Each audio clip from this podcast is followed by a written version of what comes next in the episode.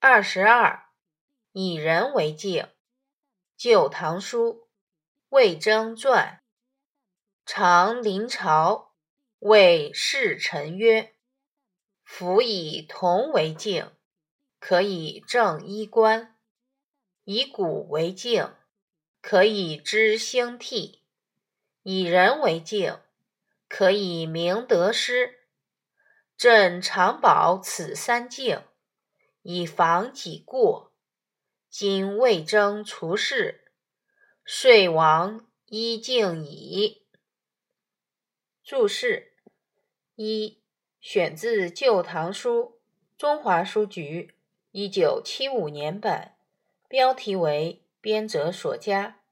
二：临朝，皇帝亲临朝廷处理政事。三：正。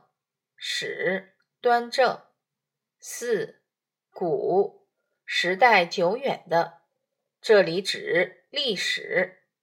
五兴替盛衰成败。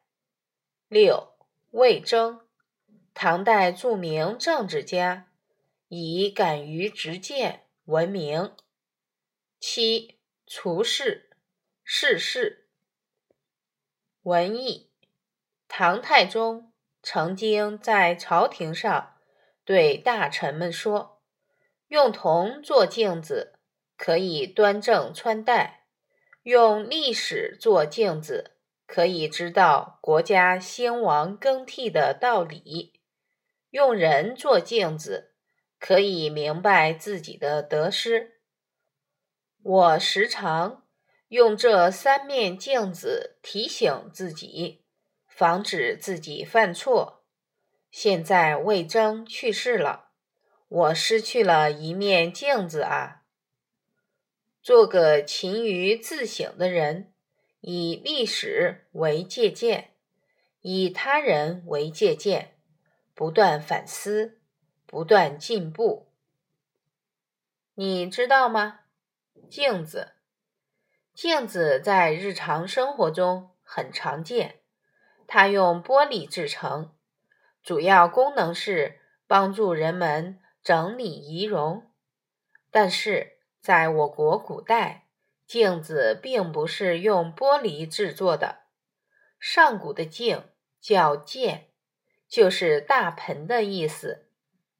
剑的甲骨文字形是一个人弯着腰，睁大眼睛，从装有水的器皿中。照看自己的面容，后来出现了金属器皿，就有了金字底的“剑”字。战国时期，铜镜已经比较流行。铜镜并不是纯铜镜，而是青铜镜，即用铜和其他金属的合金制作的镜子。汉代以后。镜子渐渐走入寻常百姓家，制作也更加精美。当然，铜镜没有玻璃镜那么清晰。事实上，古人使用铜镜需要经常磨光。明代，玻璃镜从欧洲传入中国。清代乾隆（一七三六）。至一七九五年以后，玻璃镜逐渐普及。